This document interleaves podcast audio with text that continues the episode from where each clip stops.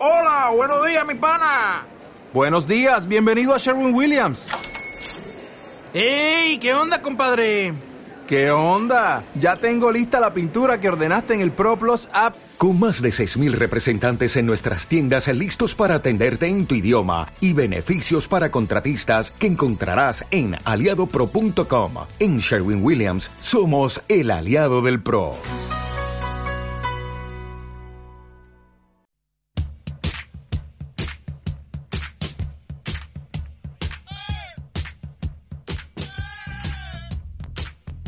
Muy buenas noches a todos y bienvenidos a un nuevo episodio de Hablemos de Hockey. Este es el episodio número 66 de vuestro programa semanal, o casi, de hockey y en especial de NHL. Y bueno, antes de nada, daros las gracias a todos los que estáis ahora mismo con nosotros en Twitch y también a todos los que a lo largo de la semana pues nos escucharéis en nuestras distintas plataformas. Ya sabéis que en YouTube, Spotify e iVoox nos podéis encontrar como Hablemos de Hockey. También en Twitch somos Hablemos de Hockey. Luego está el, el grupo de Telegram de NHL en español y nuestro Twitter, arroba Hablemos Hockey. Así que por ahí podéis encontrarnos y escucharnos cuando queráis. Así que vamos rápido con las presentaciones. Muy buenas, Eric. Hola, ¿qué tal? A Eric lo podéis seguir en su cuenta de Twitter, arroba Eric Blanch. También tenemos por aquí a Moy. Muy buenas, Moy. Buenas, buenas a todos. A Moy lo tenéis en arroba pack-al y también en su canal de YouTube Pack al Hielo. Y esta semana tenemos visitas especiales. Por un lado tenemos a Israel Germán. Muy buenas, Israel. Hola, Lex, eh, Moy, eh, Octavio, Eric, ¿cómo están? Gusto saludarlos y pues es un gusto estar aquí con todos ustedes. A Israel lo tenéis en Twitter en arroba Israel Germán. Y por último, pero no menos importante, también tenemos con nosotros a Octavio esta semana. Muy buenas, Octavio. Hola muchachos, por acá con la energía que el hockey amerita y bueno, hablar de lo que nos gusta, que la temporada está sabrosa. Abrazo para todos. A Octavio lo tenéis en Tómalo en Twitter.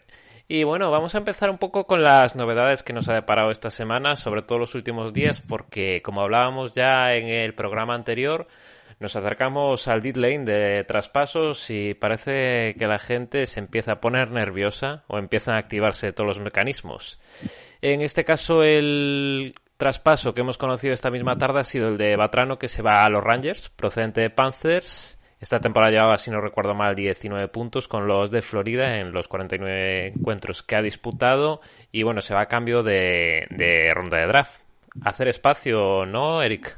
Eso parece, ¿no? Sea, creo que es un movimiento que va que, que es la, ¿no? la antesala de, de, otro traspaso o de un fichaje de última hora. Eh, veremos. A nivel de, de rendimiento, pues es un jugador que, bueno, va a ser un tercera línea para, tercera cuarta línea para Rangers, veremos dónde lo encajan, pero no, no creo que sea un, un, movimiento en vano. No creo que el objetivo haya sido el conseguir la ronda de draft. Y no sé, Israel, que, ¿cómo consideras que va a tener impacto en Rangers Batrano para esta temporada? Yo creo que los Rangers están necesitados siempre de este talento veterano, ¿no? Es un equipo joven, es un equipo que tiene buenas, buenas piezas, buenas cartas. Yo creo que además eh, Patrano pues, viene de uno de los mejores equipos de la liga, ¿no? Como los, los Panthers. Yo pienso que puede ser una buena, una buena adquisición en términos de, pues, es que este equipo de los Rangers, la verdad, yo creo que ya no necesita más. Eh, yo lo veo muy fuerte, yo lo veo muy sólido. Eh, no sé, yo creo que Batrano no sé si sea un lujo, pero sí creo que daño no les va a hacer. Totalmente. Y Octavio, te quería preguntar a ti por otro de los movimientos de esta semana. En este caso, una extensión de contrato, la de Hertel con, con los Sharks, que firma ocho temporadas y, si no me equivoco ahora mismo, ocho millones por cada año. No sé qué te parece el nuevo contrato de Thomas. Sí, pues se veía venir, se veía venir. Yo, honestamente, no me sorprende porque en este mercado, fíjense lo que sucede, ¿no? Y lo vimos en la agencia libre durante el off-season. Yo fui uno de los que se creyó que Scott iba a ser tomado por Seattle. De verdad que yo me creí el cuento. Yo me lo creí, yo me creí, wow, lo tienen para que lo agarren. Y, y también pensé que Miro Heskanen iba a salir de, de Dallas por tema también de que, bueno, Dallas ya no tiene dinero, que no sé cómo va a renovar, aquí lo otro. Y a fin de cuentas, las gerencias siempre tienen, como decimos, coloquialmente un fondo escondido de plata para asegurar a sus talentos. O sea, no hay que entrar en pánico, en fin de cuentas son ellos los que hacen estas renovaciones. Y ah, me sorprendió un poco, pero obvio, la relación es, estrecha entre el jugador y la franquicia en este caso, eh, y no y no, no había por qué arriesgar el hecho de que pueda convertirse después en un agente libre con, no, sin restricciones en su caso. Entonces, eh, se veía venir. Ahora, una cosa que mencionaban eh, rapidito, el tema de, los Panthers con, con Batrano, con todo respeto, me parece que es un movimiento más de los Florida Panthers que tiene a la, a la fanaticada disgustada. Batrano venía también, no solamente de los, de los 19 puntos, venía de darle la victoria a a Florida en el partido más reciente contra los Sharks, que un rival que será complicado muchísimo a los Panthers, y eh, es uno de los, era uno de los favoritos de la afición.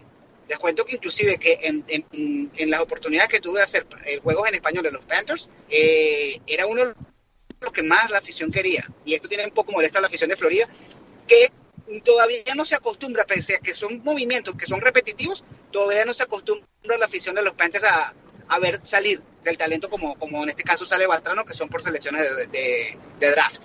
¿Y tú, Moy? Sí, eh, eh, para seguir un toque ahí con el tema Batrano, me parece que es, es complicado, ¿verdad, eh, Octavio? Porque sí, era uno de los más queridos por la afición. Yo creo que hay jugadores como, como Batrano, incluso Duclerc, por ejemplo, que en los, en los últimos años, temporadas, se ha ganado el, cariño de la afición de, de Panthers porque, bueno, estuvieron en momentos más difíciles, digámoslo así, y han ido construyendo junto al equipo a lo que son ahora, ¿verdad? Aparte, Batrano, yo creo que estaba teniendo una temporada este, bastante buena, comparable a su temporada pasada, pero estaba haciendo bastante bien las cosas. Pero yo no creo que los Panthers hayan tomado esta decisión sin, sin prever algo más grande, como dice Eric. Yo creo que acá el, es cuestión de, de abrir un poquito más de espacio salarial, porque probablemente vayan a incorporar alguno de, los grandes nombres que, están en la rampa de salida de alguno de los equipos. Y esto yo lo veo un, poco evidente porque, a ver, en todos los rumores, eh, siempre está Rangers, siempre, porque sí, es un equipo gigante, pero me sorprendía ver a Panthers ahí, ¿verdad? Entre los, los equipos en conversaciones por esos jugadores grandes y yo no, le, no les veía espacio ni en el roster ni en el, ni el espacio salarial. Ahora con la salida de Batrano creo que el espacio se está haciendo y puede haber un, un gran fichaje de Panthers antes de que termine el, el periodo de fichajes. Yo, yo sí que Eso, hago, es el movimiento. Hago una apuesta. Yo creo que van a por un defensa, porque el otro día dijeron que porteros confiaban en, en Bob, en Bobrovsky. Y fíjate que te digo que yo creo que va a ser Jeff Petri de Montreal Canadiens. Ahí lo dejo. Tenemos apuesta, ¿eh? Y ya que hablaba ahora Moy de... Bueno, por aquí por el chat hablan de Charot también, ¿eh? Creo que alguien lo quiere colocar en todos los equipos. Yo no digo nada, pero... ¿No será Javier? Luis. Eh, justo iba a preguntarte a ti, Moy, por ser uno de los implicados, ¿no? El intercambio entre Colorado y Minnesota de Nico Sturm y Tyson Hoss, no sé cómo, cómo lo ves, cómo lo interpretas. Sí, eh, yo, yo creo que era un jugador que se esperaba muchísimo, muchísimo en el equipo eh, de los Saps en algún momento, nunca terminó de explotar realmente eh, o, de hacer match con las expectativas que se tenía de él, tanto la afición como la prensa me parece una gran salida para el jugador, va a tener muchos más minutos en Minnesota, va a poder tener un papel distinto al que tenía eh, en, los, en los Avalanche. Y por parte de Avalanche me parece que, bueno, con Nico Storm, que, que suman de, del equipo de Minnesota, ganan muchísimo en ese músculo. Eh, y hablo en lo físico, ¿verdad? Porque claramente en lo táctico y técnico pierden, pero en el músculo físico que es necesario para ese deporte distinto que se llama playoffs de la NHL, que no es el mismo que el hockey, es otra cosa, otro mundo, me parece que es un gran refuerzo para los Abs. Entonces yo estoy contento por, por ese fichaje, la verdad, y por los otros que, que, también se han venido al equipo, por ejemplo Mason, por ejemplo, bueno, la llegada años atrás de Kadri, me parece que las cosas van bien en cuanto a esa preparación para playoffs de, de los Abs. Y no sé, tú por ahí Israel, por ejemplo. Sí, yo también estoy de acuerdo con Moy, ¿eh? creo que eh, físicamente el equipo de, del Avalanche gana mucho con la llegada de, de, Sturm. Es un jugador que mide unos 90 y yo creo que lo hacen con una intención, aunque yo creo que ya ese escenario que se había planteado antes no se va a dar. ¿Y a qué me refiero? A un hipotético duelo con los Vegas Golden Knights, porque los Vegas Golden Knights están en la tablita, están atravesando un muy mal momento. Y de acuerdo con estadísticas, el equipo más alto de la NHL son los Vegas Golden Knights. Entonces, no le vas a competir a un equipo físicamente y más en juegos de playoffs donde cada milímetro, donde cada centímetro es vital. Y ahí sí estoy de acuerdo con ¿no? donde dice que pues estos jugadores altos no son los que pueden generar una pantalla, ese hueco, para pues ese tiro que por ahí se cuele entre el tráfico y te define un partido. Entonces, es ese tipo de delantero, ¿no? El alemán Marco, eh, Nico Storm, quiero decir, para salir con, pues, con banderas desplegadas, ¿no? En, en este, sobre todo en esta segunda ronda que ha sido el, calvario de, del Avalanche. Donde se han, tropezado en los últimos, en los últimos años, pero pues es un movimiento interesante, ¿no? Y también eh, de acuerdo con, con lo que dice ¿no? Tyson Jost, pues es un jugador de, líneas complementarias que no, nunca pudo, digamos, ir escalando en, pues, en el organigrama de, Colorado. Y ha tenido oportunidades a, sacos, porque además eh, ha coincidido con lesiones de, de McKinnon, que podría, al final, se lesiona. grandes. Se, lesiona Center 1, sube Cadri, pues lo normal sería que él hubiera tenido, pues eso, la, la oportunidad y consagrarse. Y la verdad es que se ha quedado en un jugador que yo creo que es muy querido por el vestuario. O sea, en Colorado a, Josh se le quería, pero al final tienes que rendir. Y, su, rendimiento ha quedado siempre en un segundo plano y, lo que es la entrega y, el sacrificio, pues está muy bien, pero para, para ganar grandes cosas tienes que hacer grandes actuaciones y de Jost no se han visto. Y por seguir un poco relacionado también con los trades y posibles cambios de aires de aquí al, al final, al lead lane, ¿no? No sé, Octavio, por aquí nos preguntaba Luis por Twitter si Anaheim debería, debería traspasar a Gibson. No sé cómo, cómo lo ves. Oh, Dios mío, por Dios. Eh, sin, sin ofender a nadie, respetando todos los credos y las religiones. Señores, eso sería un, una petición que yo tengo, bueno, es que es una petición que yo tengo desde hace mucho tiempo. Mira que, no porque mi hijo sea portero, no porque mi hijo sea portero, es que yo digo que los porteros es del hockey, que es mi deporte favorito por lejos, la posición favorita siempre ha sido el portero. A mí me encantaba ver las batallas de Hasse contra Ra, Martin Brodeur un poquito después, después lo que ha sido las generaciones de relevo, porque es que, y bueno, coinciden todos los entrenadores te dicen, para ganar la Stanley Cup necesitas un buen portero. Anaheim ha tenido un buen portero desde que Gibson pisó el hielo.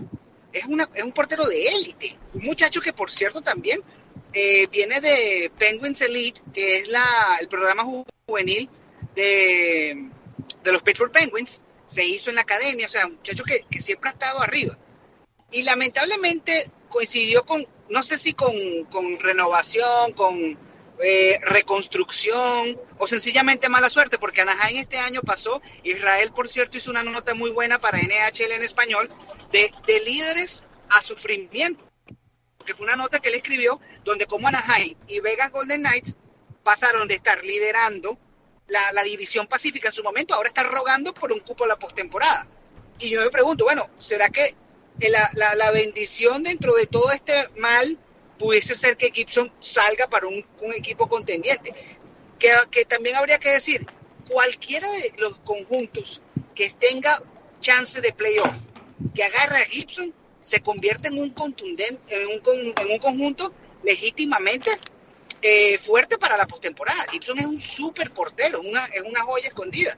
Yo lo coloqué una vez en Twitter y nuestra amiga en común, creo que era Inés, me decía, no creo que Anaheim lo deje. Claro, obviamente, pero llegó un momento en que ustedes recuerdan el caso de Ray Borg.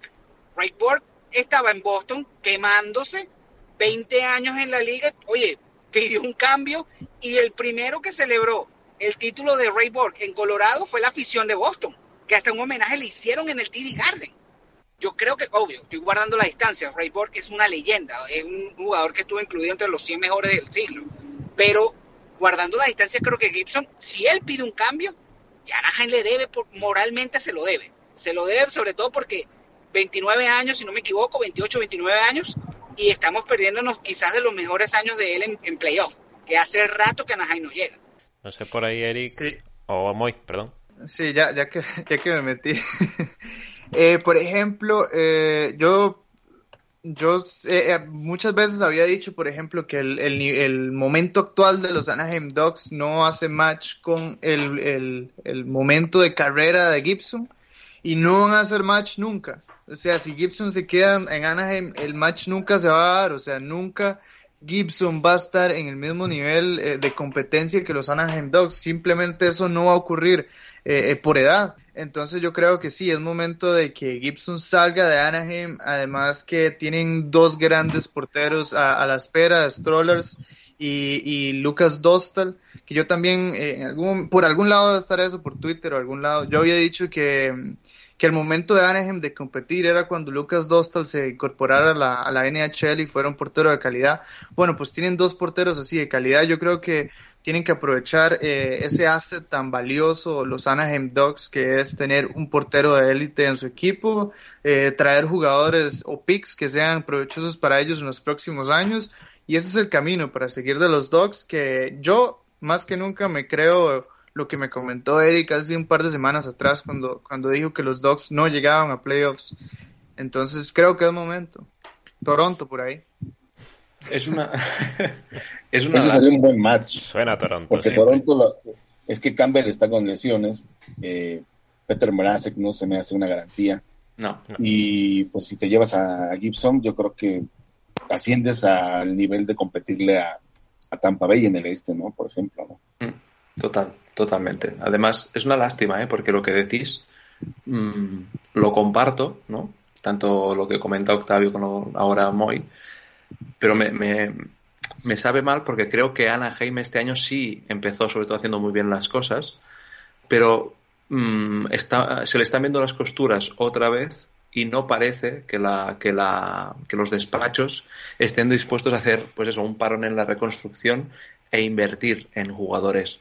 Sí que es verdad que Gibson solo tiene 28, 29 años, no es un portero súper veterano, Sí, pero sí que es verdad que eh, está llegando al pic de su carrera y, por lo tanto yo si fuera él, muy a mi pesar, porque creo que los Ducks en tres añitos van a ser un equipo muy divertido de ver, eh, buscaría una salida para, para, intentar ganar, que al final es, es para lo que juega la gente. Y como dices, Toronto sería un pedazo de fit. Y no sé, Israel, que sí, que antes creo que te había cortado. No, no, no, eh, yo creo que dije lo, suficiente. Es que eh, yo coincido también con Octavio, ¿no? Creo que, John Gibson es un portero que, pues, al que gracias eh, a sus actuaciones, Anaheim no está en una peor situación. Porque sí, es un equipo que tiene jugadores muy interesantes. Desgraciadamente, pues, algunos de sus veteranos ya vienen sus mejores años, por supuesto, como Ryan Getzlaff, como Adam Henrik. pero, pues, los jóvenes van a tener días buenos, van a tener días malos, ¿no? Eh, antes de ser jugadores consistentes y son muy entretenidos, ¿no? Todos estos chicos de Sigras, Milano, pero pues todavía no son ese tipo de jugadores en los que les puedes poner el peso de, la franquicia en la espalda. ¿Por qué? Pues porque son muy jóvenes, ¿no? Entonces, eh, sí es una buena disyuntiva la que tiene ahí la, directiva de los Docs, pero, pero también parece que, que pues si Gibson no busca eh, ese título en otro lado, en Anaheim quizás, eh, pues por estarlo esperando, pues se le vaya a ir el autobús, ¿no? Por aquí por el chat tenemos a Nani, a Copitar Ceuta, que nos está intentando vender al número 32 de los Kings. Y él dice que a Gibson que le hacen un huequillo, que les manda a cambio a su portero y que no tienen problema, ¿eh? Pues mira, eh, eh justo he levantado la mano ahora porque quería intervenir con lo que decía Israel. Y, era para hablar de los Kings, que creo que es un equipo que estaba en una clara reconstrucción. ¿no? El año pasado ya eh, se le retiran jugadores, eh, traspasan a Jeff Carter. Eh, parece que no se va a morir con las botas puestas con Kopitar, pero que ya se deja paso a, los jóvenes. Y, fijaos dónde están este año. A pesar de, ¿no? como diría Nani, pues de, de, que está Quick en portería, y que sigue con la titularidad, perdón, aunque muchos, muchos días no se la merezca, como puede ser el mismo caso de Binnington en, en, en San Luis. Pero ahí sí que los jóvenes han encontrado un, ¿no? su oportunidad para rendir sin, este, sin esta presión de los focos, como a lo mejor sí que está teniendo a lo mejor Zigras en, en Anaheim, donde está recibiendo un peso y una responsabilidad que a día de hoy no debería recaerle. Y ahí es donde la figura de un Kopitar, pues, eh, o un Drew Doughty, ¿no? Pues coge mucho más valor de cómo están llevando eh, el equipo tan joven eh, eh, adelante, más la llegada de Danot, que siempre hemos dicho que es un gran fichaje. Eh, y creo que Los Ángeles ha hecho un, es un buen ejemplo de un parón en una reconstrucción para aprovechar la inercia que se está llevando y coger esta, estos fichajes clave. Déjeme, y meto un poco acá la cuchara también porque creo que podemos tener un poco de retroalimentación de, de, los que nos están escuchando ahí, que sabemos que hay muchos fans de Kings. Pero, por ejemplo, hay algo curioso con los Kings y es que sí, están, estaban, hicieron un parón en su reconstrucción y ahora están con un equipo competitivo realmente, digamos, están entrando, eh, eh, compitiendo por los playoffs.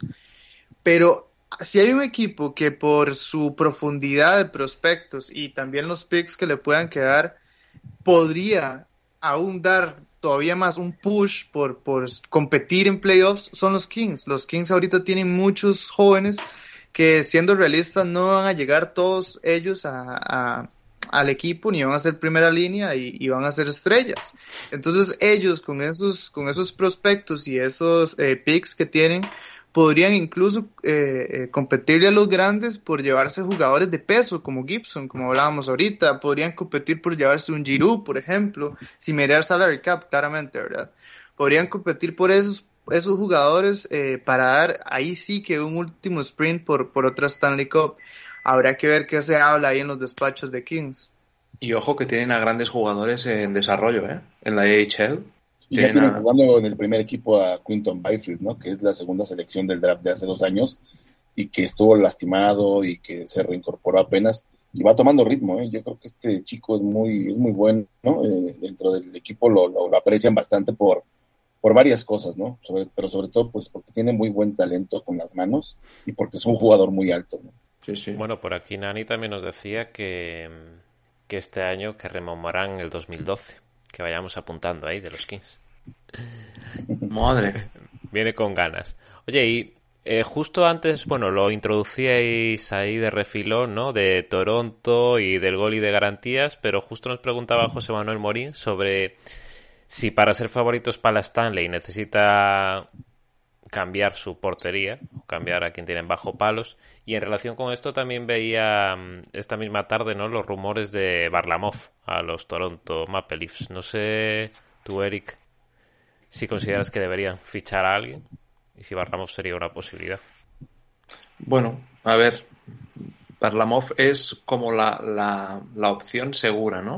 O sea, yo creo que es un eh, un refuerzo que sabes que te va a encajar en cualquier rol que le des, porque yo creo que en el momento en el que eh, pierde la titularidad en, en Islanders, lo que buscará es una salida para jugar playoff y alzarse con la Stanley.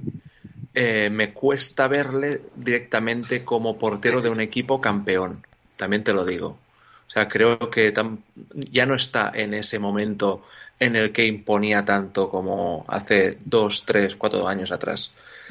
Pero eh, está claro que con Campbell no se puede contar a día de hoy, no por rendimiento, porque cuando ha estado sano yo creo que Toronto lo ha notado para bien, pero con, el calendario que viene y lo apretado que está después en postemporada, aquí Octavio no sé, no sé cómo lo ves, porque justo antes en Off the Record hablábamos de porteros, pero no, no se me hace Barlamov el, el, la mejor opción para un, para un contender. No, yo, yo entiendo lo que dice eh, por, el, por el tema de la, de la inconsistencia de Campbell, porque me gustó mucho que, que hiciste ese inciso, ¿no? no por rendimiento, no por calidad, Campbell es muy bueno.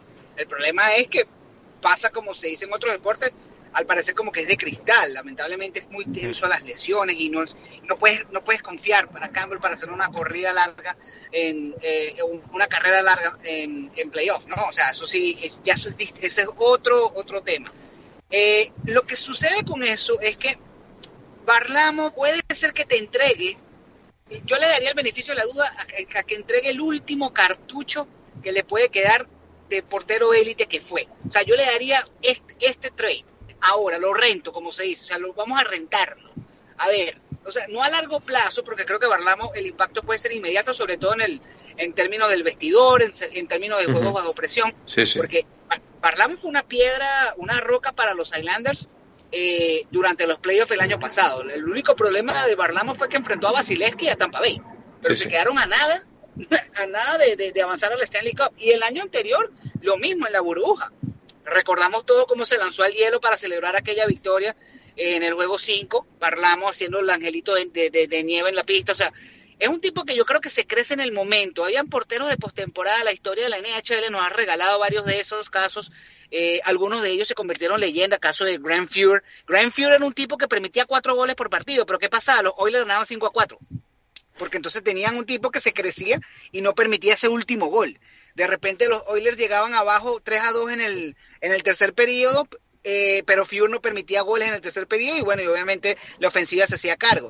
Creo que Barlamo puede darte una postemporada más. Puede dar eso más, pero sí coincido que no sería a largo plazo porque ya no, sus mejores años pasaron. Y es muy bueno lo que mencionas, el tema de la titularidad, porque también es una realidad. Sorokin viene para quedarse. Yo creo que, o sea, e, es una realidad. Y los, y los Islanders, también la historia, y perdón que me ponga aquí histórico, que, bueno, me, me, encanta esa parte del juego, pero también la historia nos, nos enseña, en el caso de los Islanders, que no hay campeonatos, no hay dinastías sin un portero, y por eso lo tenemos en lo que pasó en el caso con Bill Smith. Bill Smith no era el portero más, más digamos, mediático de todos, pero está en el Salón de la Fama por sus actuaciones en playoff, en sus actuaciones en postemporada. Creo que ese tipo de, como se llama en inglés, ese gamer, ese, ese portero de que se crece con los juegos de presión, eh, es una filosofía que viene bien en los Highlanders. Sorokin para mí ya la, ya la está agarrando justamente de Barlamov y Barlamos, yéndose de los Islanders y llegando a un equipo como Toronto, pudiese tener ese último aire, eh, sobre todo por la juventud que tiene Toronto y sobre todo también porque Toronto tiene muy buen respaldo ofensivo. Eh, Nylander, Tavares. Eh, ah, bueno, fíjense que el, el, novato que debutó, Calgary, o sea, 35 paradas, o sea, fue exigido, no fue una, no fue una blanqueada de, 15, de 15 paradas, no, o sea, fue exigido, pero Toronto lo respaldó con cuatro goles y creo que Barlamo se puede beneficiar de ese, de ese respaldo ofensivo, sin duda alguna en Toronto, que digan lo que digan, pase lo que pase, Toronto tiene talento. Lo que pasa es que lamentablemente no lo ha demostrado como esperamos en la postemporada, pero sí tiene talento. Y hay, un nombre que no hemos tocado ahorita de arqueros, eh, Marc André Fleury, 37 años. ¿Qué contender podría ser el, ensamble correcto para Fleury? No sé si Toronto en sí, por, la edad y bueno, cosas que hemos comentado, ¿verdad? Y han comentado ustedes hasta el momento, pero también es un portero serio de un equipo como, como Chicago Blackhawks, que Israel no, no me, lo, me lo puede desmentir o confirmar acá, que también están necesitados de picks y de jugadores jóvenes. Entonces, por ejemplo, Flurry podría ser un cambio interesante para, para algunos de esos equipos contenders que necesita un arquero y podría ser un muy buen negocio al final para Chicago porque les, les sale costando muy, muy, muy poco, ¿verdad? Lo que originalmente les costó Flurry. Sí, yo, yo estoy de acuerdo contigo. Creo que es doloroso ver a Flurry eh, pasar las penurias que está pasando con Chicago. Sabemos cuál es la situación del equipo. Eh, esta situación extradeportiva le afectó sí o sí eh, deportivamente a, a, los Hawks, pero también creo que, pues todavía eh, está demostrando, ¿no? Marc André Fleury está demostrando su, su talento, su calidad, pese a la edad. Yo creo que hay, hay algunos eh, jugadores, o en este caso porteros, en los que la edad no, no es un, más que como una anécdota, porque también Chicago estaría peor de no ser por, por la flor, ¿no? Entonces, eh, pienso que podría ser, porque también, si tú ves el deporte como gente de negocios o como gente metida en, en la industria por el tema sentimental, pues bueno, te vas a quedar con Flurry, ¿no? Lo vas a arropar, lo vas a homenajear, pero pues tienes que verlo con, una mentalidad fría, ¿no? Y creo que lo justo el, enfoque que dices, Moy, es el, el, ideal, ¿no? ¿Qué le vas a sacar de provecho a Marc André Fleury, ¿no? Para el futuro. Y creo que los Blackhawks tendrían que, digamos, emular un poquito el, el modelo que, que, siguieron los Kings, ¿no? Que pasaron de ser un equipo que no tenía pues una perspectiva muy positiva en las pasadas dos temporadas, pero ¿qué pasó? Hicieron buenos movimientos, llenaron los huecos que realmente necesitaban. Chicago necesita desesperadamente mejorar su defensa porque creo que eh, los hermanos Jones llegaron y están haciendo un muy buen trabajo, en mi, en mi opinión, pero Calvin DeHaan ha dejado mucho que desear, eh, McCabe, Murphy es muy inconsistente. Yo creo que la defensa es, una, es, es imperativo que se mejore y entonces, si no es a través de Flurry, pues yo no sé cómo se pueda mejorar. Entonces, y, y pues por supuesto que si le endulzas el oído diciéndole, bueno, no, te gustaría contender por otra Stanley Cup, yo creo que no va a decir que no. Yo, o sea, hace ya muchas semanas, eh, muchas, creo que de los primeros rumores que hubo con, con, con Flery, eh, fue con Washington. De hecho, apunta Nani justo en el chat de que, Ah, que él con Fleury buscaría sacar algún trade con equipos como Carolina o Washington.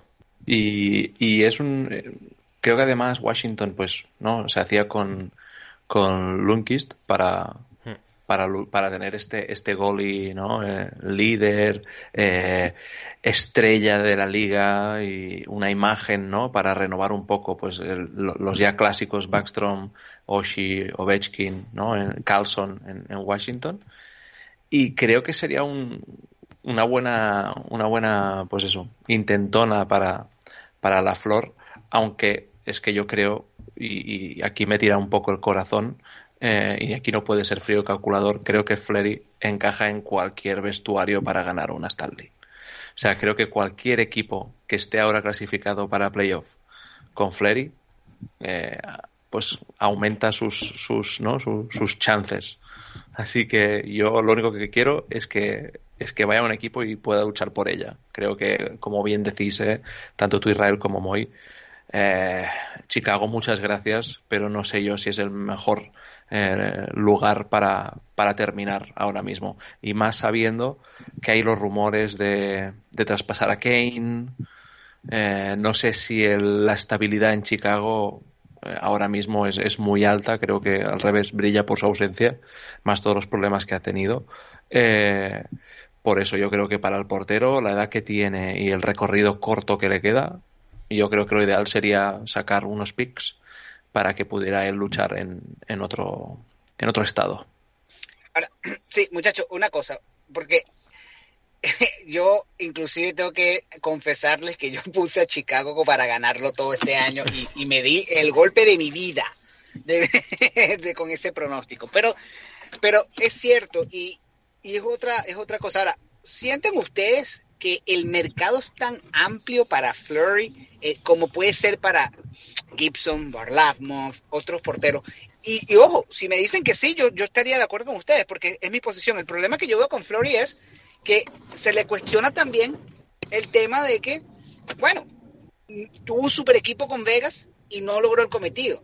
Y a la gente parece olvidarse que el 2018 de Washington fue uno de los mejores años que se ha visto a nivel colectivo, en, en- en- en- por, por lo menos en la era reciente de hace de una década. Washington en el 2018 lo jugaba perfecto. Si ustedes no se acuerdan, o sea, eso fue una eso fue una máquina de hacer goles. Kuznetsov, Backstrom, Wilson, eh, Carson, o sea, no era Ovechkin nada más. Oshie estaba inspirado, pero por los cielos.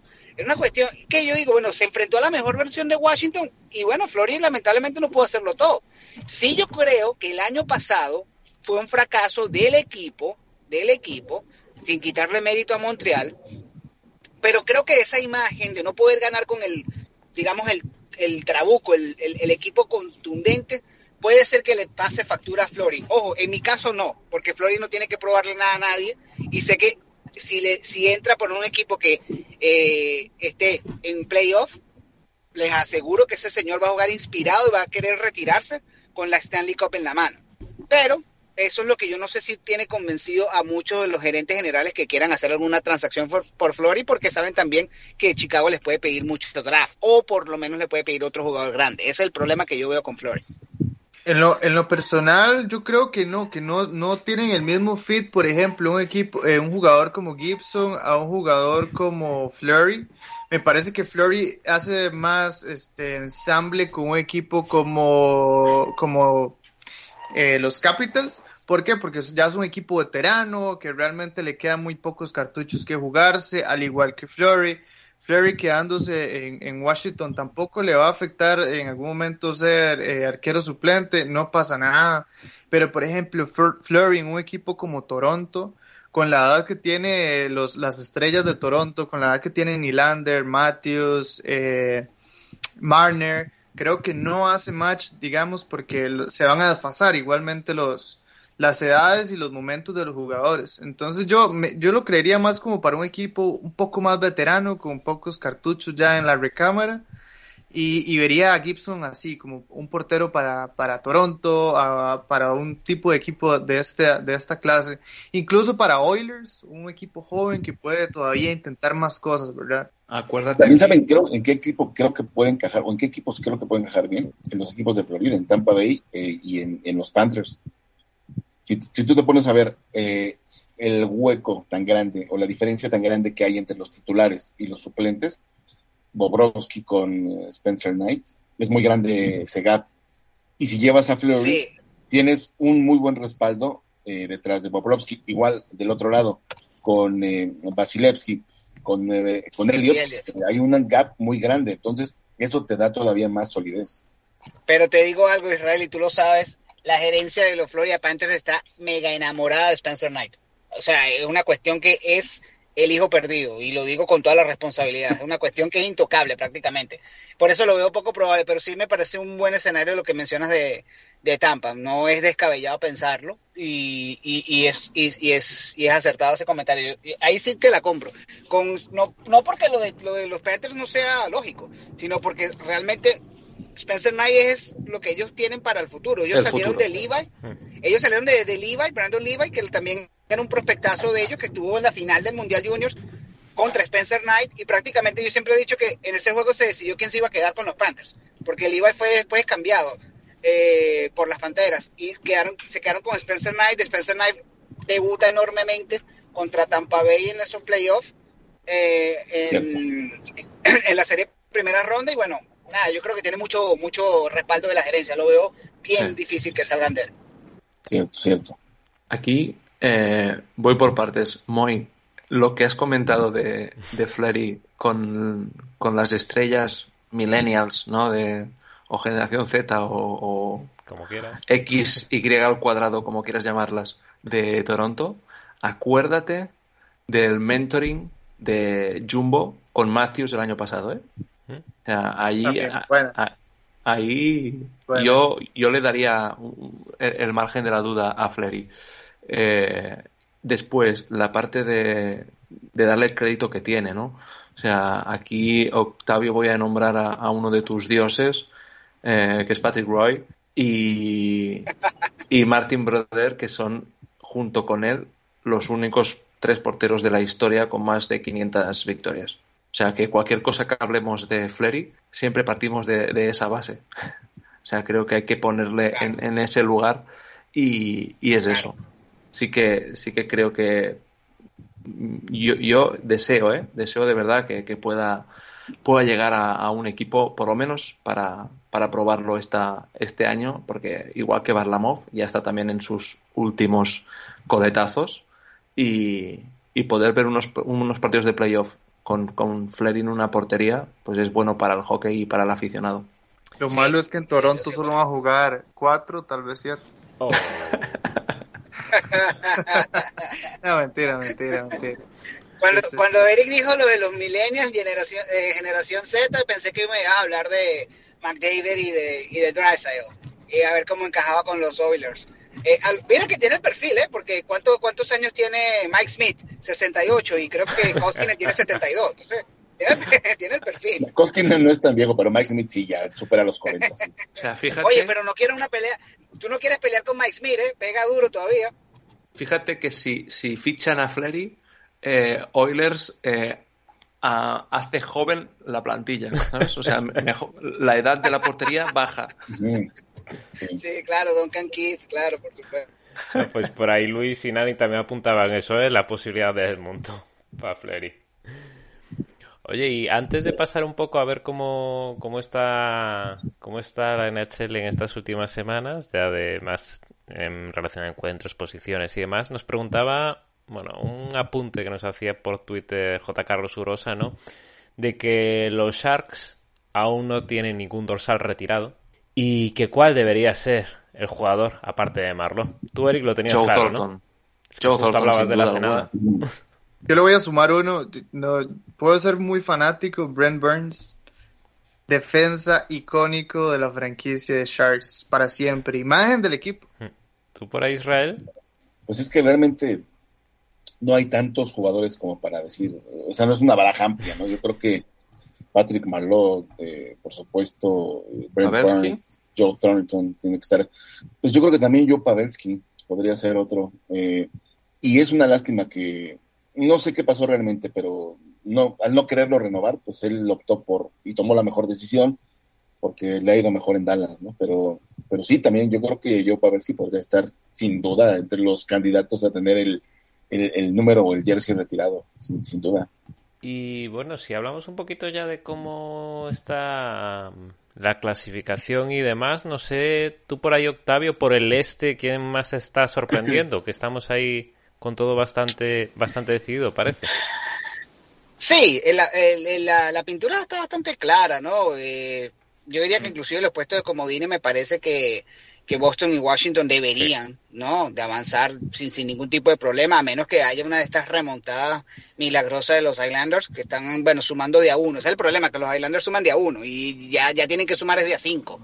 Ya tendrían que tener una seguilla muy grande para poder estropearle la fiesta a, a los Bruins y, o, o a los Capitals, ¿no? En cuanto a las divisiones.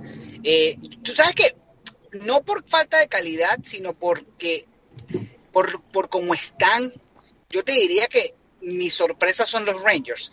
Y te digo por qué. Porque los Rangers el año pasado quedaron a deber. Y prácticamente tienes al mejor defensa de la temporada con Adam Fox. Y tienes a un goleador como Manager que el año pasado tuvo un- una, temporada espectacular. No, no por menos, esta tampoco. Pero ustedes se dan cuenta de la importancia del nivel y de la, o digamos, de la estabilidad mental y el enfoque de un atleta. Panarin es nuevamente, Panarin es el tipo más, yo diría, domina tanto o también el juego que hace a todos ver. Lo de Chris Kreider este año no es casualidad, no es casualidad. Eh, los Rangers el año pasado, cuando apare- eh, tuvo ese problema personal, que inclusive pidió una ausencia del equipo, no estaba mentalmente en, el, hockey, no estaba en el hielo, y eso se notó, eso se notó, les afectó mucho a los Rangers, porque el año anterior había sumado 95 puntos y terminó entre los finalistas para el Hart Trophy, que lo pierde con Drysdale. Eh, este, yo, yo en ese sentido me sorprendió y me sorprende cómo los Rangers inclusive llegaron a estar, o están todavía, peleándole la división a Carolina y a Pittsburgh.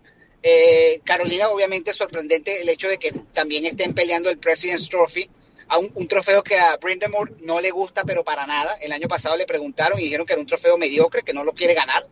Eh, y, y, bueno, tajante como siempre, porque Brindamore es así desde que era jugador. Y este, pero sí, me quedo para, para puntualizar el caso de los Rangers, porque en el Atlántico, si decimos que Toronto sorpresa, no creo que califique, porque Toronto tiene un equipo para pelear esos tres puestos. Eh, tiene a dos monstruos por encima que son Florida y, y, y Tampa Bay. Y lo de Florida no lo considero como sorpresa porque es un proceso que viene ya de hace tres años. O sea, Florida ha estado, ha estado dominando, eh, al menos en la temporada regular, durante los últimos tres años. Entonces es como, digamos, más bien una continuación, no es una sorpresa. Yo me quedo con los Rangers por ese, por ese lado, eh, porque están jugando también. Gerard Gallant tiene méritos para pelear el, premio Jack Adams, debería estar ahí, o al menos considerado. Eh, y nuevamente te comprueba que, bueno, eh, Vegas y, y los propios Panthers se precipitaron un poco en salir de, de Gallant como lo han hecho, porque donde llega como que tiene su sello y, y- convierte las cosas en, en, en clubes exitosos, convierte a los equipos en, ex- en exitosos eh, desde su propio primer año. Y bueno, te quería dar la palabra Israel, pero también te quería hacer una pregunta antes de que nos hables de la conferencia este de un equipo en concreto. De los Canadiens, que parece que últimamente ha pasado algo en Montreal, ¿no? Que, que han ido hacia arriba. Sí, yo, yo realmente, bueno, sería fascinante saber qué es lo que, lo que ha hecho Martin Sandoy en, en ese vestidor, porque o no sé qué les vendió, qué idea, qué filosofía, pero el equipo es otro, ¿no? Yo creo que, pues obviamente al ser un jugador, no solamente un jugador, sino un gran jugador, que además ganó la Copa Stanley, entonces ya sabe la ruta, ¿no? Digamos, hacia el éxito.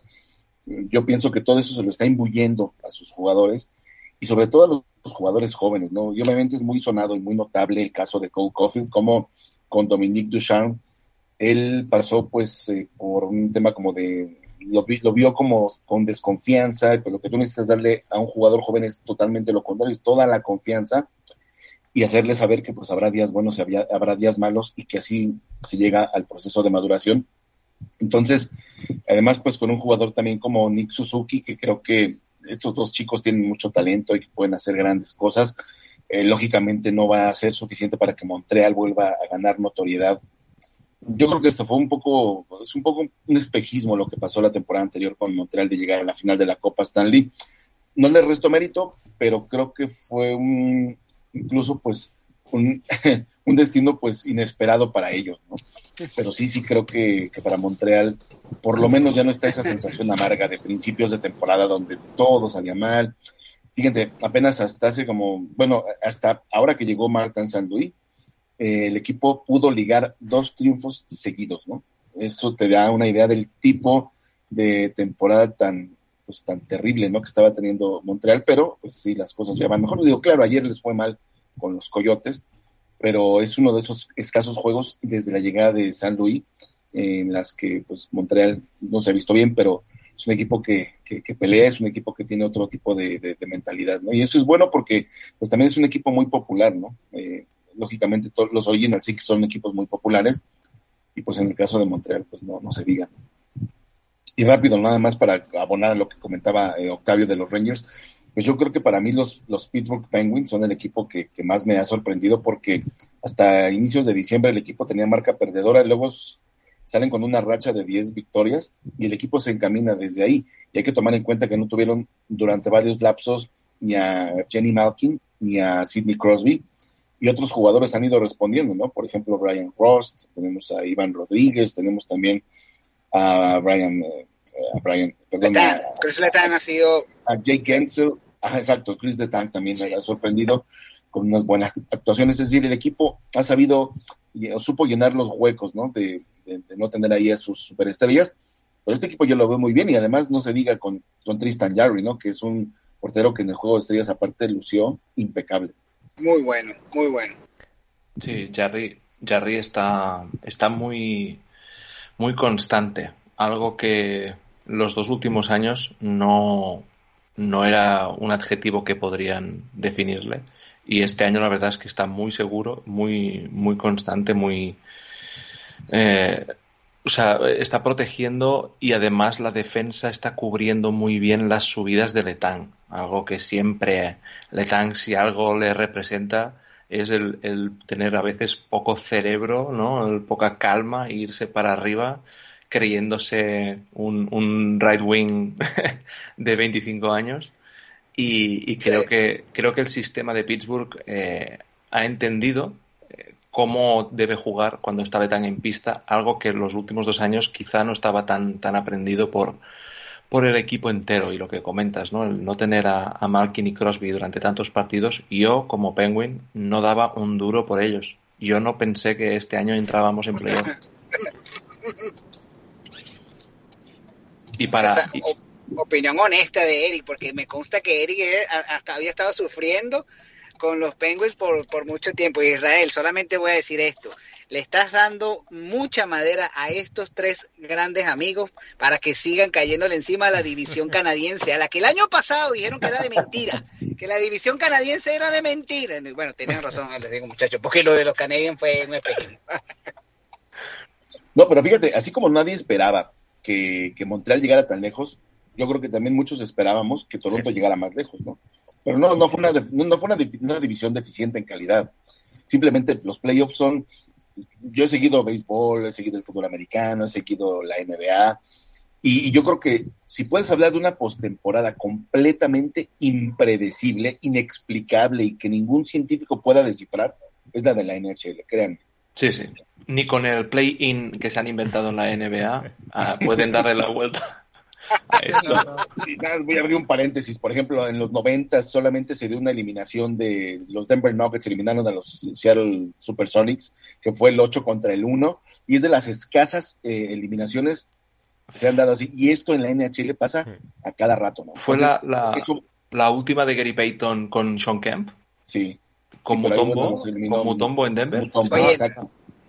Pero son, cosas muy raras eh, pero en la NHL es como de, de todo el tiempo, ¿no? es para otro es para otro podcast, pero no me dejes fuera lo que hizo Alan Houston con el Miami Heat. También Oh. los Knicks eran de nuevo octavo. Cuidado, eh. Cuidado, no, mira que eso, eso es de los pocos momentos gratos que nosotros los sufridos fanáticos de los Knicks tenemos, que es algo que, que se ha traducido también a los equipos de Nueva York. eh, todavía no me recupero de ver a Longquist en el hielo después del gol de Alec Martínez. O sea, no, no, es para otro podcast, el sufrimiento de los aficionados de los equipos de Nueva York. Eso lo damos para después. El, el último, el último gran éxito fue la final perdida contra los Spurs, con Sprewell, Houston, Patrick Ewing, Larry Johnson, Chris Childs. El último. Las gran Torres éxito. Gemelas, mi hermano. Eso Las es. Torres Gemelas Eso es. nos mataron. Oye, y también hablando un poco de, del oeste, por acá nos dejaba, nos dejaba en Twitter José Manuel Morín una pregunta, ¿no? Y no sé, Moy, a ver tú qué opinas eh, sobre el momento actual de los Coyotes. Eh, ¿es una mejora de cara al futuro? O sea, ¿se percibe una mejora o es algo circunstancia de una temporada NHL? No, yo creo que sí es una mejora eh, considerable de poderla mantener a, la próxima temporada, porque me parece que eh, el, bloque defensivo que, está conformando Arizona y que está siendo el, el ex entrenador de los Ottawa 67s de la AHL ha sido bastante bueno, han recuperado eh, jugadores como Gostisberg, que es completamente distinto, es ese, es ese defensa eh, ofensivo que habíamos visto antes, eh, lo de JJ Moser, que fue uno de los picks junto al de Rashevsky, de los Jets más inteligentes del draft pasado, eh, también eh, Dyson Mayo, que este es un jugador que se lo sacan de, de no sé dónde sacaron a Dyson Mayo, pero ahora es un jugador NHLer y es un jugador, un defensa de calidad. Recordemos que siguen teniendo a Connor Timmins en aquel traspaso que, que se termina dando por Kemper. Eh, yo creo que están haciendo una defensa bastante interesante para el futuro. Chico, ¿no? Que también Lo- puede lo de- estar en la, en- como en, el, en la burbuja de los jugadores que pueden cambiar, pero J- J- eh, Jacob- Jason Chikrin es, un buen defensa también.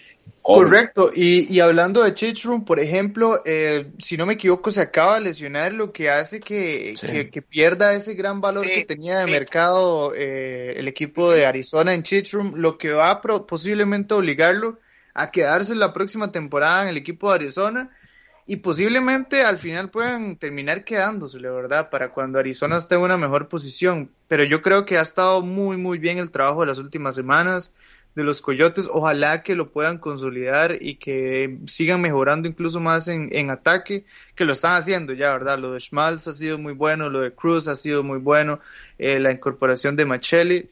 Muy Y bien, ojalá que para la próxima temporada lo, lo continúen. Y no te olvides de la explosión de Clayton Keller.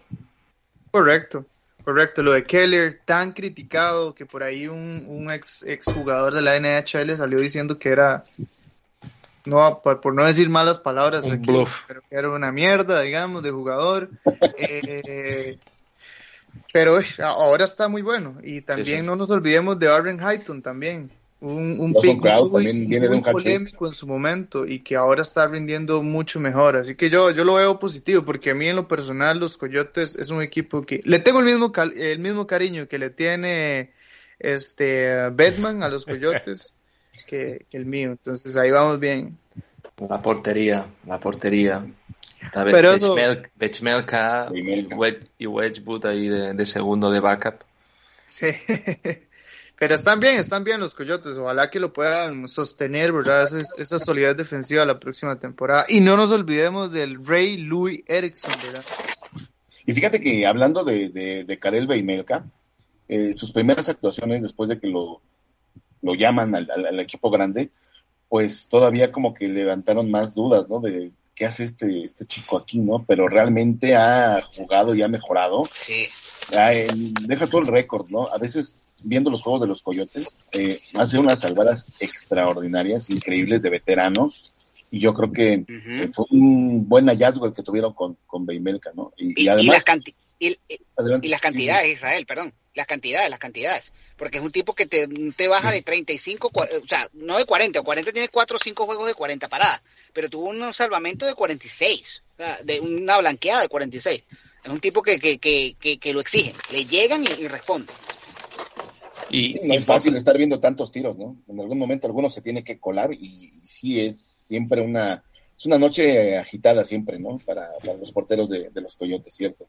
Y no es fácil. Y, déjenme, comentarles algo interesante de, de, estos arqueros, ¿verdad? Un europeo como Imielke que viene del Cometa, del, de la Liga de, de República Checa siempre cuando hacen esta transición, eh, lo que son los ángulos, les cuesta muchísimo, muchísimo, tanto a los porteros europeos cuando llegan al tamaño de hielo de la NHL y a la dinámica de NHL, como los arqueros NHL cuando llegan a jugar aquellos torneos en, hielo europeo como eran antes los olímpicos.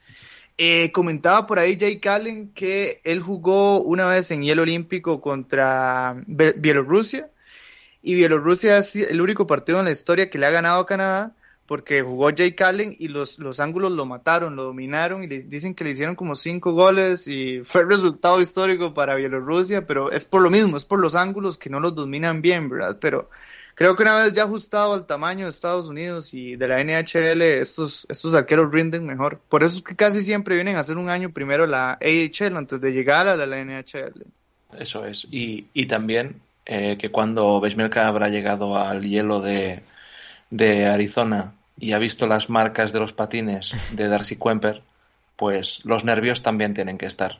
Porque si algo, si algo eh, tenía Arizona con Kemper era seguridad bajo palos cuando estaba sano.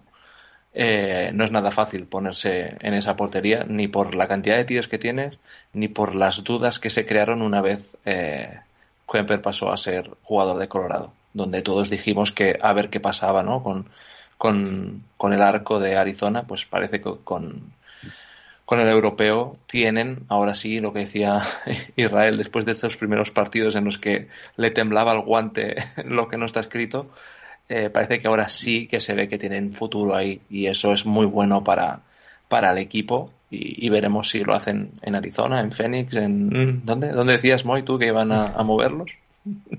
¿Dónde? No me acuerdo ya, Eric, ¿dónde? No sé, no sé. Creo que los ha pasado por todo el sur. Cada ¿eh? capítulo los, Eso es. Yo, yo, la Houston. No, no, no, no sé. No, no, no, no, por mí que se quede en Arizona, está, está bien. Oye, Israel, y, y en el tema Wildcard para este, para este lado del cuadro, ¿cómo uh. lo ves? Porque aquí sí que, ¿eh? así como en el este hay poca duda, aquí aún hay mucho, mucho que cortar. Me voy a a, basar aquí en los, en los standings, en las posiciones, es que realmente, incluso hasta podríamos considerar todavía con las uñas a los Sharks, que están a ocho puntos de la última plaza, y con la cantidad de juegos que, restan todavía sería eh, prudente considerarlos, ¿no? Pensando en que pudieran enracharse. Pero bueno, tienes a los Ducks, tienes a los Jets, tienes a los Canucks y tienes a los Stars, a tres dos y un punto de distancia de los Golden Knights, que vienen en franca caída, ¿no? Ya incluso, pues, con palabras de desesperación de Chandler Stephenson el otro día para sus compañeros, ¿no? Casi eh, tomándolos de la ropa y sacudiéndolos y despierten, ¿no? Ya no es posible. Pero pues es un equipo que ha padecido mucho por las lesiones, no han tenido consistencia en la portería, con la ausencia de Robin eh, Lehner. Max Pacioretty es un jugadorazo y es tan efectivo como que está produciendo más de un punto por partido, pero el problema es que las lesiones lo han minado de una manera atroz y totalmente cruel. Eh, yo no sé si va a regresar Mark Stone, yo pienso que no, pero el escenario para los Golden Knights es complicado. Ese es uno de los equipos que creo que debería ser agresivo de cara al trade deadline, pero pues es una situación donde ya son, tenemos aquí a cinco equipos, seis si quieren incluir a los Sharks, que se están peleando el último boleto a los playoffs en el oeste, ¿no? Yo veo a Minnesota eh, dando un poquito de tumbos, pero no los veo eh, cayéndose. Edmonton también lo veo eh, para arriba, es un equipo que creo que ya pasó su trago amargo. Y pues a diferencia del este, ¿no? Como decías, Lex, yo creo que en el oeste sí es como para tener las palomitas listas, ¿no? Y estar viendo todo lo que pasa con los contendientes, porque no sabes qué va a pasar, no sabes qué equipo se va a enrachar, pero sí tenemos una, una pelea bien interesante ahí y que le va a poner mucho sabor, por supuesto, al cierre de temporada, de ese lado de la, de la liga. ¿Y tú por ahí, Octavio, cómo, cómo ves esta última pelea? Sabrosa, muchachos. Esto es por las cuales nos encanta el hockey, nos encanta la, la, la, la batalla de, de los, la, digamos, la, la prepostemporada, ¿no? O sea, los, los playoffs antes de los playoffs, nos encanta. Eh, soy un poquito optimista con los Oilers y digo poquito porque realmente en el pasado los he dado de candidatos, los he puesto de favoritos eh, y, y, y, me cuesta todavía, bueno, no dejarlo, no pensar en ese enorme potencial ofensivo que tienen. Eh, me gusta que Israel lo haya mencionado en, en, en, dentro de la pelea, pero no sé por qué tengo un feeling, un presentimiento muy, pero muy positivo con lo que estoy viendo de los Vancouver Canucks. Y, tiene, eh, digo no sé por qué, porque todavía no, no, no, no se ha madurado ese proceso, pero busquen ustedes, muchachos, y sin ver las estadísticas, solamente ver los partidos, busquen un jugador que sude tanto la camiseta por un equipo como lo hace Bo Horvat por los Canucks. Ese tipo se entrega, pero de corazón, ese tipo deja la vida allí, es como un, un Barcel, un, un, con los Highlanders, que juega con sangre, o sea, el tipo es increíble. JT Miller tiene 13 juegos sumando puntos. JT Miller viene también, pasó por esa escuela de Tampa Bay, donde obviamente su ofensiva mejoró muchísimo. Quinn Hughes es Chris Letang hace 10 años. Sube, baja, sube, baja, eh, o sea, no se cansa, tiene cuatro pulmones. Y no nos podemos quedar eh, calladitos en ese sentido con lo que hace Thatcher Denko, porque Denko es consistente, no tiene esa gran movilidad, pero es un tipo que tiene muy buen IQ, anticipa bien los tiros. De hecho, el otro día estaba viendo un, un especial de, en Vancouver eh, donde la, la, la, la, la fortaleza de Denko es adivinar, no adivinar, anticipar lo que son los tiros de los jugadores, sabe a dónde, dónde colocarse, eh, los, dos contra uno, él tira el bastón para cortar el pase de una forma muy bien, se conoce en inglés como el poke check, este, y, y, creo que tiene muchas cualidades, y eso está engranando, en mi opinión está engranando ese proceso en Vancouver. Eh, Bruce Boudreau es un tipo que no ha tenido en su carrera, como entrenador nunca ha tenido una temporada perdedora. Eh, llegó y, gana, y, ganaron una racha de partidos ganados de forma consecutiva. Eh, están ahí tocándole la puerta al segundo comodín y me gusta, me gusta porque tiene esa juventud, pero también tiene esos jugadores de experiencia como Horvath y como eh, Miller que te pueden ayudar al, al, al trío de, de, los niños, ¿no? Que son Hughes, Pe eh, Pederson y, y Brock Besser. Que hay que decirlo, en la, en la postemporada de la burbuja dieron el golpe cuando eliminaron a los Blues, y pusieron contra las cuerdas también en dos juegos a los Golden Knights, a esos Golden Knights que después terminaron yendo a la final de conferencia.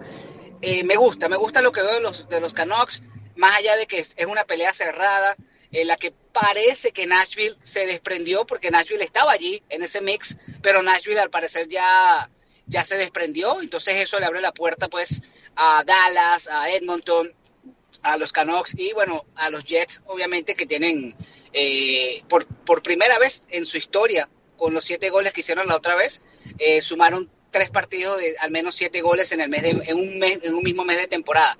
Eh, Sheffield es un salón de la fama en potencia, creo. Creo que Sheffield va a llegar al salón de la fama, creo que es un gran jugador. Eh, no es tan mediático, pero es un enorme jugador. Y tiene ese equipo de los, de los Jets con un, un liderazgo muy grande, también por los goles de, de Kyle Connor. Pero independientemente de que ellos y haya mucha calidad, tengo un buen feeling con respecto a los Canucks porque me gusta cómo está engranando ese proceso que, que Brudó y esa filosofía que le está inyectando el experimentado eh, entrenador. Yo creo que acá eh, cualquier cosa que diga uno probablemente se vaya a equivocar porque las cosas están demasiado eh, locas acá en el hockey, pero yo quiero decir los, los, los, equipos que yo creo que se van a quedar afuera. Yo creo que se queda afuera Edmonton y Vegas al final. Me parece Uf. que no les va a dar no les va a dar. Me gusta muchísimo, Octavio, lo que habló usted de los Canucks. Están teniendo una temporada increíble, una recuperación, porque los sí. prim las primeras semanas prácticamente que fueron botadas a la basura por el equipo, ¿verdad? Y si hubieran jugado mejor, ahorita estarían en una posición aún mejor e incluso con, con alguna tranquilidad, ¿verdad? Por medio, tal vez llevarían alrededor de 75 puntos, algo parecido a lo que llevan los Kings, pero bueno, ya lo pasado, pasado. Y también destacar, antes que hablabas de los jóvenes, a Neil Suglander también está jugando un hockey muy, muy bueno, el, el left wing de, de, los Canucks, dándole muchísima movilidad a esa segunda línea de Horvat y, y Bosser.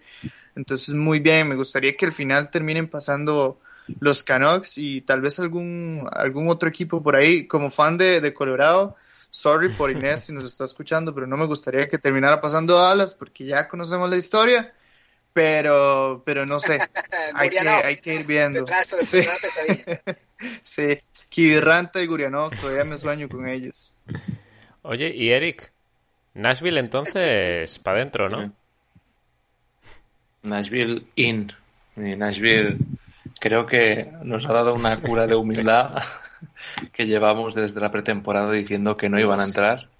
Y, y semana, se, mira, hasta el coche me pita. Semana tras semana eh, nos, nos da un golpe y, ahí están. O sea, creo que es un equipo que ha encontrado su, su mejor versión jugando como, como jugaba antes. O sea, creo que eh, ha, usado las herramientas que tenía eh, para no complicarse la vida y, creo que están cerrando muy bien los partidos, algo que años anteriores se le estaban escapando, este año están teniendo, mm, pues eso, e, ese temple, ese, ese saber hacer en los últimos periodos para, para que no se le, se le escapen los partidos. Y ahora mismo, no sé, tú tienes la clasificación delante, ¿no, Lex? ¿Cuántos puntos tienen de...? Tiene 74 ahora mismo, pero Minnesota tiene dos encuentros menos, Dallas dos encuentros menos también que un poco también... Bueno.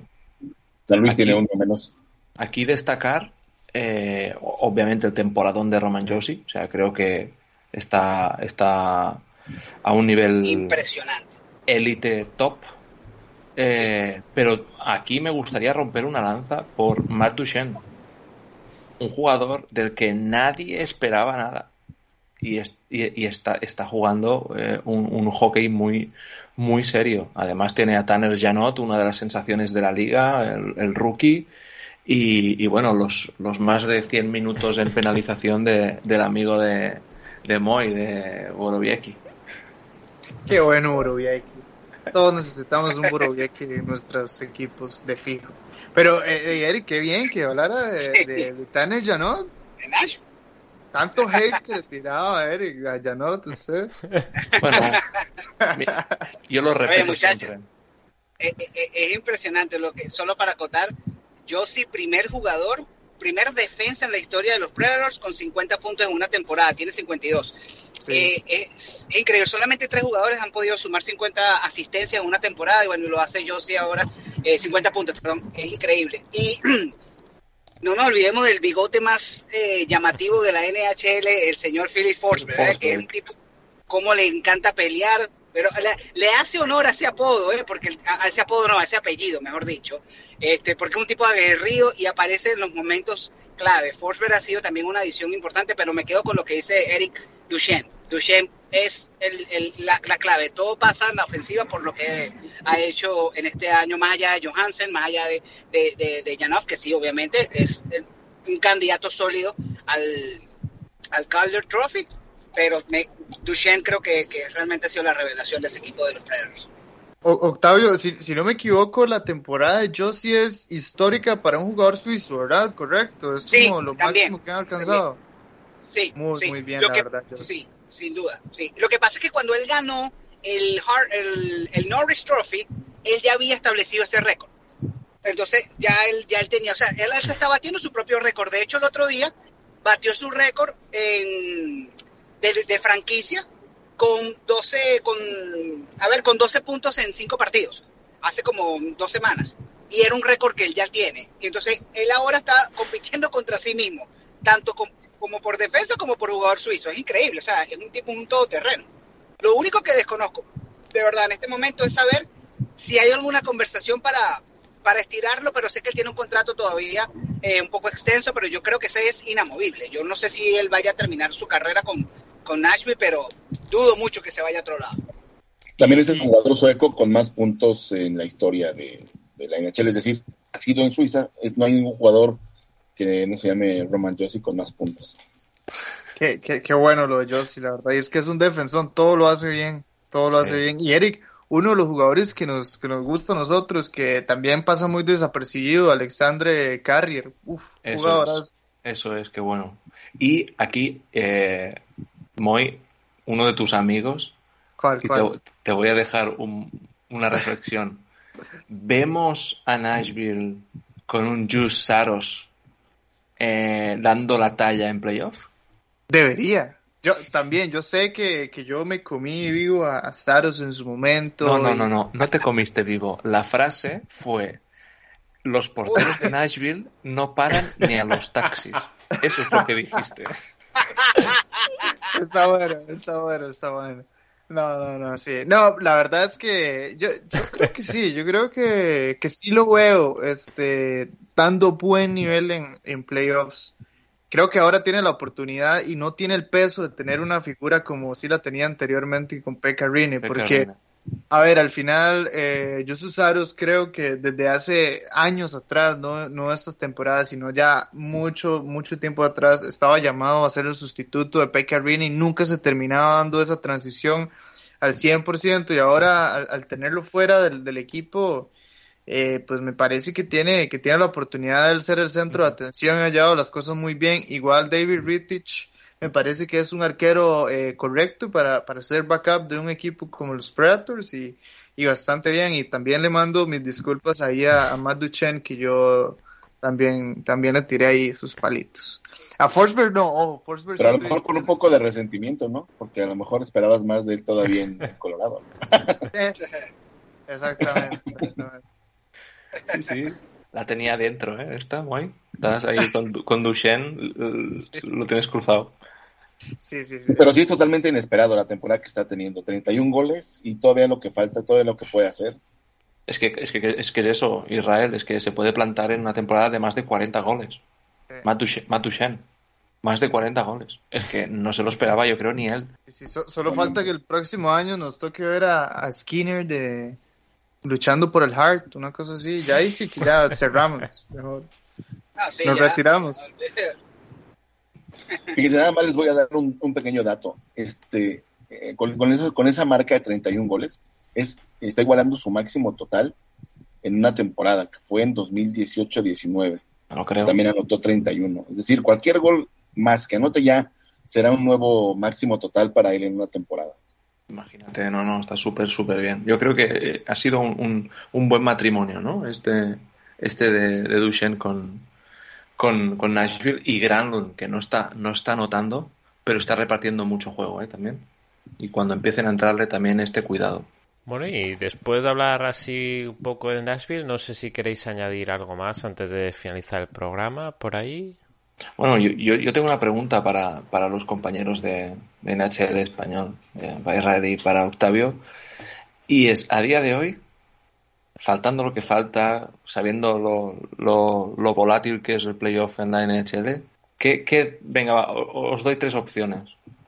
Tres equipos para campeonar. Ah, ok. Um, Octavio, por favor, adelante. no, esa, esa pregunta tiene trampa, porque yo voy a seguir todavía de atrevido y voy a decir que tres es mucho, es Tampa Bay y otro más. Pero no, mentira, mentira, mentira, mentira, mentira. No, no, no. no quiero faltarle el respeto a la experiencia de los propios Penguins, que no lo tengo, pero lo respeto. Pero creo que Tampa Bay se mantiene, en mi opinión, creo que Tampa Bay eh, este, va a costar mucho para que suelte la corona. Mi otro segundo equipo es Colorado. Y mi tercer equipo es uno que yo no sé si escuché alguna vez a mi gran amigo Moy mencionar a Johnny Goodrow como Sí. inclusive hasta mejor que McDavid en algún momento. Yo no sé si escuché eso. Quiero, quiero pensar que sí, porque eso lo dice poca gente eh, en la vida, pero Goodrow es muy buen jugador. Y tengo a los Calgary Flames como un tercer eh, conjunto calladito allí para campeonato. Pero si tengo que coger uno solo, Tampa Bay. Si son dos, Tampa Bay y Colorado. Y si son tres, meto a los Calgary Flames en ese pote. Así me gusta, Octavio, confiando en Toronto. Claro que sí. Eso. ¿Y tú por ahí, Israel? Sí, yo también eh, me, me, uno con, con, Octavio. De hecho, sí me, me quitó la palabra de la boca, no, es cierto. Pero sí, sí coincido con él. Yo creo que un equipo del que no están hablando muchos y que no se debe desdeñar, en, no solamente para tener buenos playoffs, sino para llegar muy lejos y porque Darren es un gran entrenador. Bueno, pues los Flames están jugando a un nivel.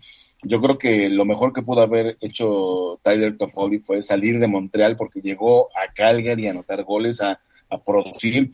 Eh, Johnny Goodrow está teniendo su mejor temporada en, tres años. Eh, yo creo que si sigue este ritmo podría ahora sí superar los 100 puntos. Hace como cuatro o cinco años se quedó en 99. Eh, pero más allá de eso, eh, tienes a Lindholm, tienes, tienes muchas piezas muy buenas, ¿no? Eh, que, este equipo, y fíjense lo injusto que es, ¿no? todo esto lo están haciendo sin, sin Giordano, ¿no? Que Giordano está, pues, desgraciadamente pasándolo un poquito mal con, con el Seattle Kraken, que bueno, pues sabemos que es un equipo que pues no tiene mucho para dónde hacerse, pero pues bueno, está, está ahí con, como, como capitán de este equipo de expansión. Pero sí yo creo que Calgary podría ser el caballo negro de la conferencia del oeste desgraciadamente también sí coincido con Octavio Tampa Bay, no, no lo veo tan fácil entregando el bicampeonato. No me agrada mucho John Cooper como entrenador, se me hace un tipo muy soberbio. Eso es. Claro, poco puedes refutarle con el éxito que tiene, pero no me, no me, no me simpatiza, honestamente.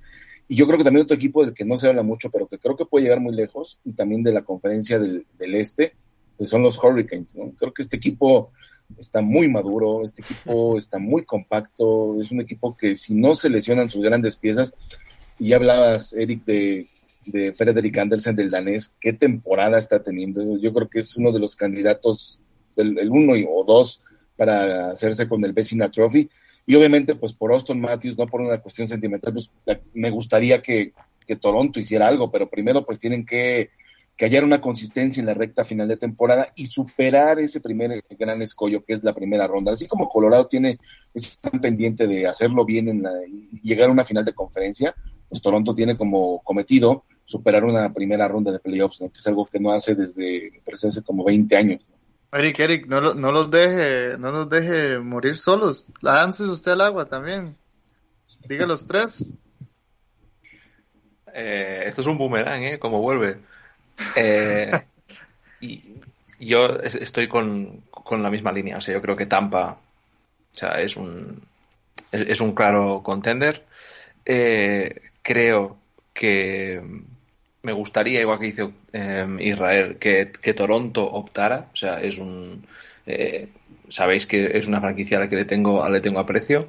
Y el tercer equipo en discordia que yo pondría en mi, en mi top seguramente sería Colorado, pero déjame poner un poco de pimienta y vamos con los gatos de Florida. Venga, va. ¿Por qué no? Uh, amén. ¿Por qué no? eso, eso, eso. Está bueno. Bueno, los míos, los míos son Colorado, por ser el líder ahorita, Florida, Dos, dos, equipos que son los que más me gustan a mí. Y después a mí siempre me gusta agarrar, eh, olvidarme de la, de la, primera mitad de la, de la temporada de la NHL y ver de la mitad para adelante, porque yo creo que el equipo que llegue con mejor ritmo eh, en ese último en ese último tramo de la temporada regular siempre llega y hace unos muy buenos playoffs. Entonces, entonces yo diría que los Flyers, los Coyotes si llegan. No, yo, yo, yo diría que, que Calgary y Boston ahí están luchando. Y ya como ustedes dijeron Calgary, voy a ir por Boston. Entonces voy a decir que Boston es mi otro candidato. Ojo Boston a la chita callando. Oh, sí, muy buena elección lo de Boston. Buena elección Boston. Sabemos lo que es Martian en playoff, lo que es Bergeron en playoff. Eh, y los dos porteros están jugando muy bien. Es, un, es muy buena, es una buena combinación lo de Swayman y, y Hallmark. Eh, así que muy, muy buena puerta, me gusta, me gusta esa de Boston. Y como no, Nani también ha elegido sus tres, que en este caso son los Kings, Los Ángeles y Los Ángeles Kings. Poca variedad Pero yo creo que lo justo sería también que Lex. yo a Tampa no lo quito, por lo que sea, va a estar ahí, sí o sí. Y luego creo que Colorado y, y la sorpresa debería ser Calgary, si hay sorpresa. Yo creo que son los tres, mis tres apuestas de cara a la Stanley. Bueno. Y solo por mencionar una cosa, muchachos, porque ya sé que nos vamos, solo por mencionar una sola cosa, si tengo que escoger una final, final, ya esto no es lo que creo, no, esto es el Octavio aficionado, el, el soñador. Si tengo que escoger una final, sería Colorado, los Florida Panthers, porque, no sé, esa final del 96, esos dos equipos llegaron como, como novatos, o sea, eran dos equipos jóvenes, Colorado su primer año y, Florida el tercero, pero Colorado tenía un Dream Team, era, imposible hacerle, hacer, o sea, vencerle a, ese equipo de Colorado de, de Forsberg, Sakic y Ra.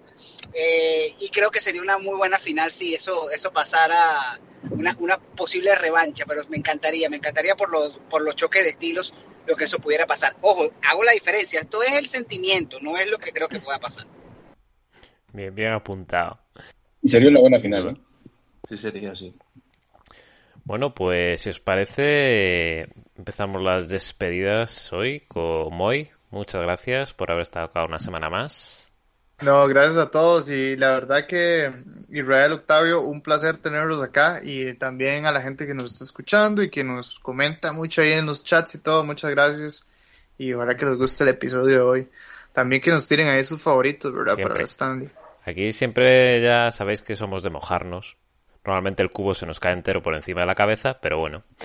Eric, muchas gracias a ti también. No, a vosotros y sobre todo pues a, Israel y a Octavio para pues por haber subido, por compartir este ratito con nosotros y, nada, mucho éxito con el proyecto y, bueno, disfrutemos de lo que queda de regular season ya por los playoffs. Eh, Israel, muchísimas gracias, como no, por estar aquí una vez más con nosotros y es un auténtico placer. No, pues gracias a ustedes por, por invitarme. Eh, ya espero, ya, ya, ya, me, tocó el, el, privilegio de conocer en persona a Octavio, ahora me falta conocerlos a ustedes.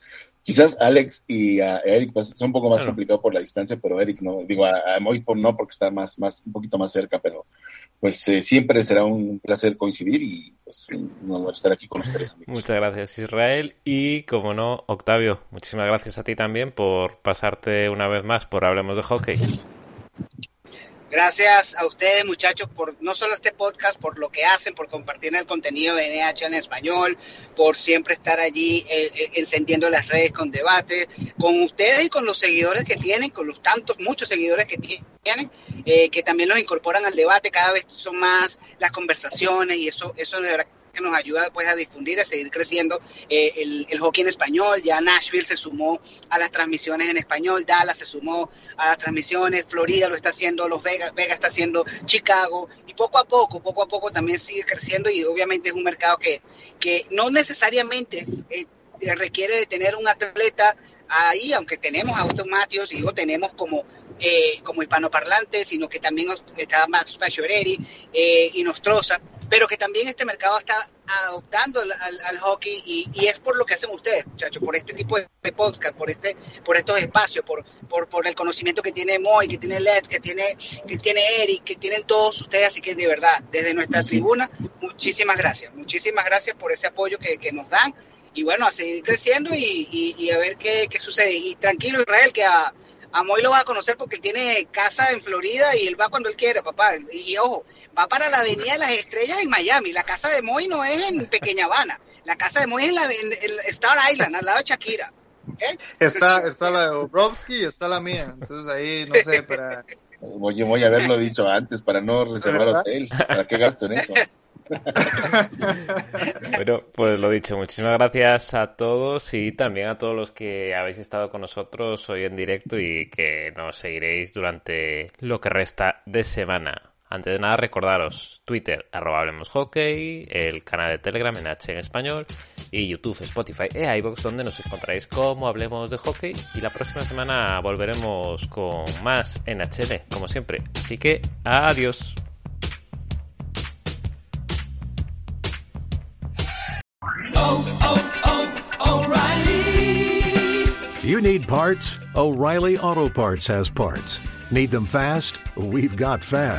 No matter what you need, we have thousands of professional parts people doing their part to make sure you have it.